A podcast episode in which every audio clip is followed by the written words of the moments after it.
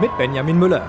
Na klar, auch bei uns in Mittelhessen dreht sich am Wochenende natürlich alles um die Straßenfassnacht. Überall gibt es Umzüge, am Samstag zum Beispiel schon in Büdingen, Düdelsheim in der Wetterau, aber vor allem am Sonntag.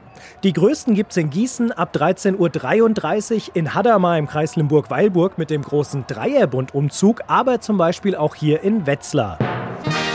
Ich stehe hier gerade in der Wagenbauhalle. Ja, und bei mir steht Jörg Unnützer, das ist der Zugmarschall hier, also verantwortlich für das Ganze.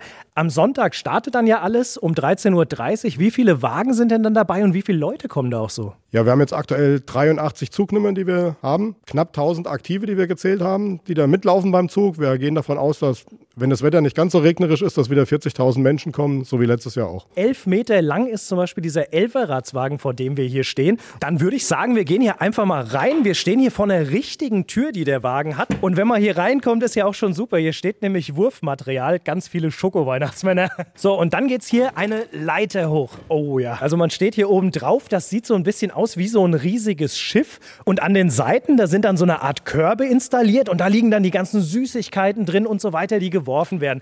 Wie viel Kilo hat man hier so auf einem Wagen? Also ich schätze, wir haben hier bestimmt 150 Kilo Süßigkeiten auf dem Wagen drauf.